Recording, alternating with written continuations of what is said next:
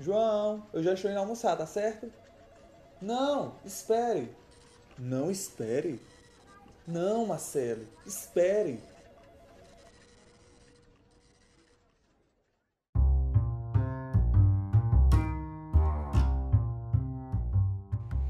Hey, hey, pessoal! Estamos aqui em mais um Língua Portuguesa Descontraída. É isso mesmo, mais um episódio. Esse é o quarto episódio da nossa série de Língua Portuguesa Descontraída.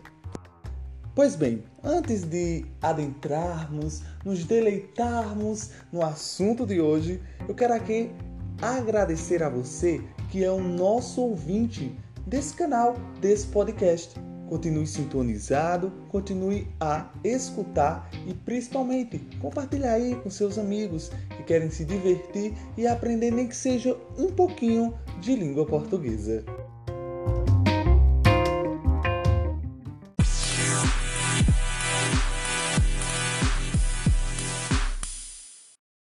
Pois bem, sem mais delongas, sem mais enrolação, vamos direto ao ponto. O que é pontuação? A pontuação ela indica na escrita as várias possibilidades de entonação da fala, além de ajudar na expressão de pensamentos, sentidos e emoções, tornando mais clara e precisa a compreensão do texto. Os sinais de pontuação apontam para a questão do ritmo da escrita. Nós temos diversos tipos de pontuação, a citar inicialmente a vírgula, o ponto final, travessão, ponto e vírgula, dois pontos, ponto exclamação, ponto interrogação, entre outros sinais de pontuação. Se você percebeu, lá no início do nosso episódio de hoje, um diálogo lá no escritório entre João e Marcelo revelou, de acordo com a entonação da fala, o uso de um certo sinal de pontuação. Você sabe por acaso qual foi o sinal de pontuação que eu poderia ter usado? É isso mesmo, eu usei a vírgula. No momento em que ele conversa, ele diz não, espere. Esse não, após ele vem uma vírgula, isolando essa partícula negativa, que é o não. Caso não tivesse a vírgula, o sentido da frase em questão seria totalmente outro. Nós percebemos que com a vírgula fica não, espere, dando a ideia de que Marcelo deveria esperar João para ir ao almoço. Porém, sem a vírgula, a frase fica não espere, ou seja, confirma o caráter negativo da não espera da parte de Marcelo por João. Eu poderia citar mais exemplos a vocês sobre o uso e esse não uso da vírgula em certas entonações da fala e o que também vai dar o ritmo à escrita, mudando ou não o seu significado. Mas vamos para a frente. Nós precisamos saber os principais casos para o emprego da vírgula, que é o nosso primeiro estudo de sinal de pontuação hoje. A vírgula serve para enumerar casos, como por exemplo, sua observação foi inconveniente, vírgula, agressiva, vírgula, irônica, vírgula, antipática. Você observa que eu enumerei algumas características, ou seja, utilizei-se de adjetivos para isso, e a cada enumeração diferente daquele caráter da observação, eu fui colocando uma vírgula. Então a vírgula ela serve para enumerar. Também a vírgula é usada em aposto. Ah, mas o que é um aposto? Um aposto é um termo, é um dos termos acessórios que nós vamos ter na oração e que toda vida que ele vier um aposto, no, como esse termo acessório da oração, ele vem entre vírgulas. Ou seja, a vírgula ela isola um aposto e também identifica o aposto em questão. Por exemplo, os alunos do primeiro ano, vírgula, aplicados e educados, vírgula, são merecedores de seus resultados. Então, o aposto ele dá um exemplo do, do sujeito, ele vai falar algo do sujeito, ou então ele dá um atributo ao sujeito que eu poderia retirar ali da oração sem prejudicar necessariamente o sentido. Além do aposto, A vírgula também é usada em vocativo. Vocativo é um termo também da oração que expressa chamamento. Toda vida que você for chamar ei, ei amigo, vírgula, então você usa porque ali é um vocativo, é um chamamento. Vocare, vocare significa vocar, chamar. Também, e aqui eu quero que vocês prestem bastante atenção, que é onde a gente vai mais utilizar a vírgula. É a vírgula em deslocamento. Como assim? Eu vou explicar melhor. Ordem direta de uma frase na língua portuguesa é sujeito, verbo, predicado, adjunto. Essa é a ordem direta de uma oração. Simplificando sujeito, verbo, complemento. Mas a gente vai destrinchando mais. Sujeito, verbo, predicado, adjunto. A última parte, o rabinho da oração, o adjunto, se ele vier deslocado, ele precisa vir entre vírgulas. De que maneira funciona isso? Nós sabemos que a ordem é um, que significa sujeito, dois é verbo, três predicado, quatro adjunto. Então, um, dois, três, quatro. Essa é a ordem correta de uma oração. Se o 4 vier na frente do 1, coloca vírgula. Se o 4 vier entre o 1 e o 2, coloca vírgula. Se o 4 vier entre 2 e o 3, coloca vírgula. E aqui eu quero fazer uma correção.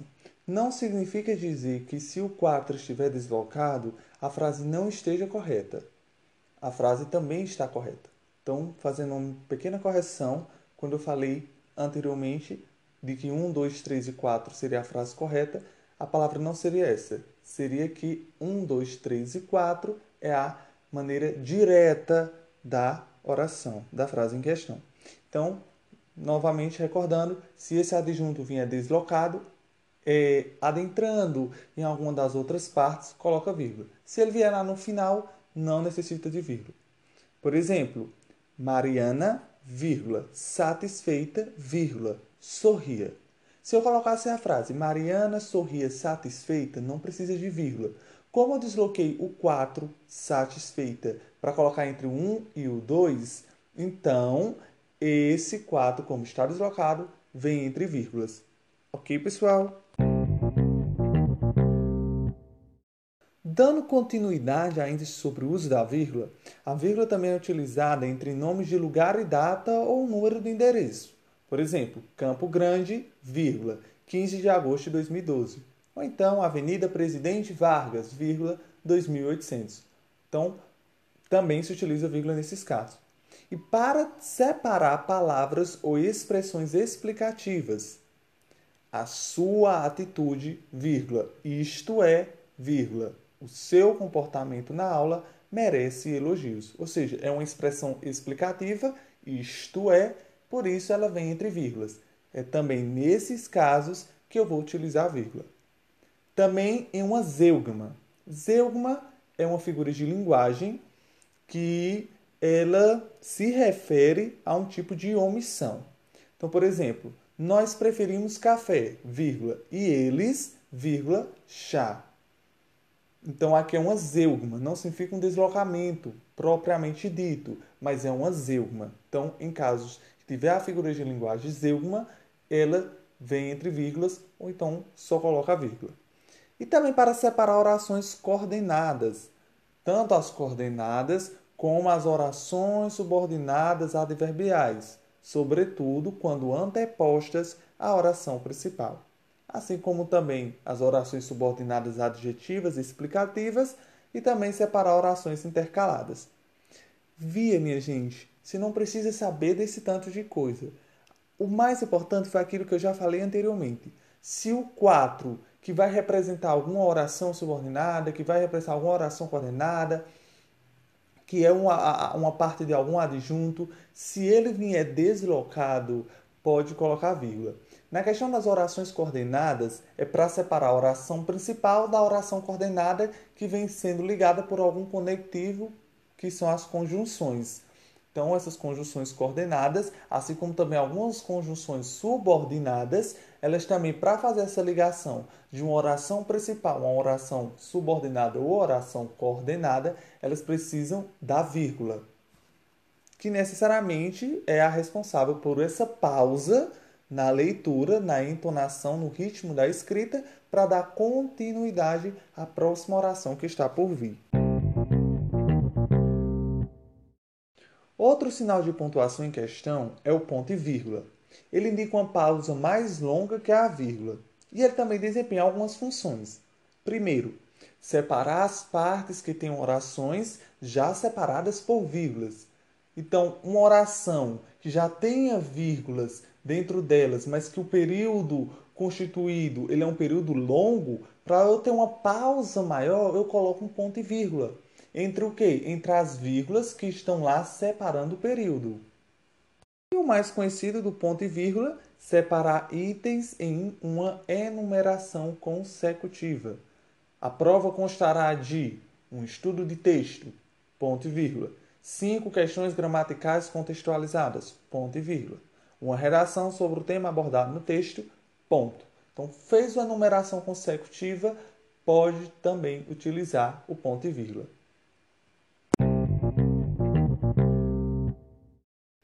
Teremos também em questão os dois pontos. Quais são as funções que podemos atribuir aos dois pontos? Eles introduzem uma fala, um discurso direto, isso é o que a gente mais conhece. A aeromoça disse, dois pontos. Aí você inicia o discurso direto com um travessão. Os passageiros devem permanecer sentados até o pouso da aeronave. Menino, eu imitei bem direitinho, não foi? Outra função para os dois pontos é que eles introduzem uma citação.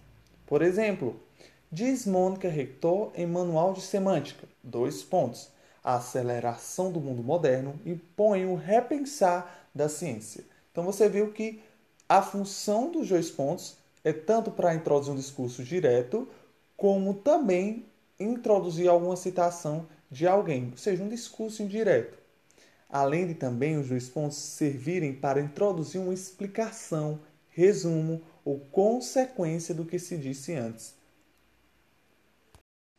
Já nas famosas reticências, quando é que nós vamos empregá-las?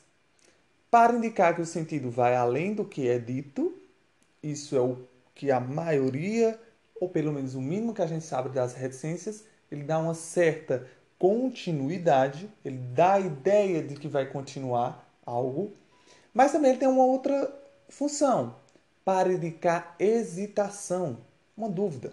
Por exemplo, e a prova, filho?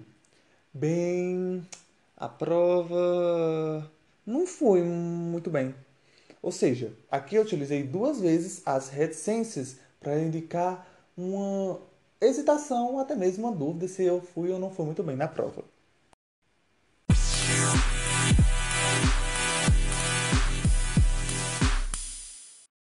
Nós temos também os parênteses, e aqui prestem bastante atenção, pessoal. Quais são as funções dos parênteses? Fazer comentários ou intercalações acessórias. O que seriam essas intercalações acessórias? É algo que eu quero acrescentar ao meu texto, por eu considerar que tem uma valia, mas que também pode ser retirado do meu texto sem prejudicar a ideia principal, a ideia central daquela oração ou até mesmo do texto todo. Então, é fazer um comentário, é um adentrar-se. Para isso que eu poderia assim dizer, e o que as gramáticas falam, que é a função dos parênteses. Além disso, os parênteses também têm a função de indicar bibliografias, que é essa indicação bibliográfica. Quando você quer fazer a citação de uma obra, de, de quem é, na verdade, aquela obra. Digamos, mas quando olhar a mancha viva em minha camisa, talvez faça uma careta e me deixe passar. Entre parênteses, Chico Buarque de Holanda. Também nas indicações cênicas das peças de teatro. É muito marcante nos textos teatrais, nos textos cênicos, encontrarmos os parênteses Aqueles parênteses, eles indicam a ação que os personagens irão ou estão a desempenhar. É meio cansativo, né, pessoal? Eu sei, eu sei. E lamurioso também, é um blá blá blá blá blá blá. Fica muita coisa, muita informação na nossa cabeça. Mas não tem para onde nós fugirmos quando se trata dos sinais de pontuação. Temos continuidade então. Temos agora as aspas. Então, quando é que eu vou utilizar as aspas? Essa é bem simples de entender também, para indicar início e final de uma citação. Geralmente utilizamos em frases de pensadores, de escritores, entre outras pessoas que têm uma certa reputação, uma certa imagem de figurativa e pública à visão de todos. E aí, por a frase também ser daquela pessoa, utilizamos as aspas. As aspas também servem para destacar alguma palavra do corpo do texto, seja por ironia, seja por tratar-se de um neologismo ou estrangeirismo. Então, se você está lá fazendo seu textozinho, sua redaçãozinha, e você tem uma palavra em inglês, você tem que colocar entre aspas. E para marcar diálogo, em substituição ao travessão. É, é isso daí. Se você não quiser colocar o travessão, ou então se o seu texto necessariamente não precisa de um travessão, você pode colocar a fala daquele personagem entre aspas. Também vai expressar a mesma ideia do discurso. E por falar em travessão, lembremos que o travessão é outro sinal de pontuação, né, galerinha? Então, o sinal, o sinal de pontuação, o travessão, eu me travessei mesmo aqui. Ele é empregado para o quê? Para indicar a fala, começo, fim e a mudança de interlocutor. E o que é o interlocutor? É com quem está conversando. Também para enfatizar expressões ou frases, por exemplo, foi poeta, travessão sonhou, travessão e amou na vida. Então estou enfatizando que o poeta ele sonhou. Então, para isso é que é utilizado o travessão.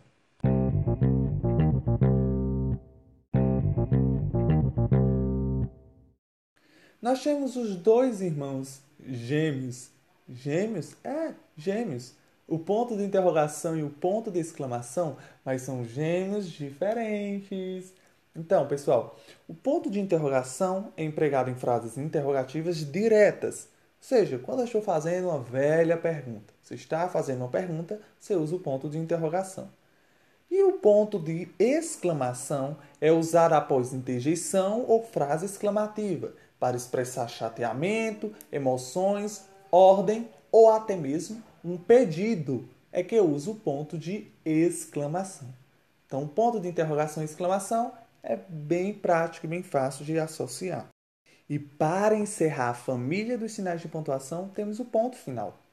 O ponto final é um indicador de pausa máxima, empregado no final do período simples, que conhecemos por oração absoluta, ou de um período composto que é formado por duas ou mais orações. É muito utilizado em textos publicitários como recurso estilístico, os sinais de pontuação, o sinal de pontuação conhecido como ponto final. Então, o ponto final ele encerra um parágrafo, ele encerra uma oração, ele encerra um período, ele encerra um texto. E para encerrar o nosso episódio de hoje, encerramos com o ponto final.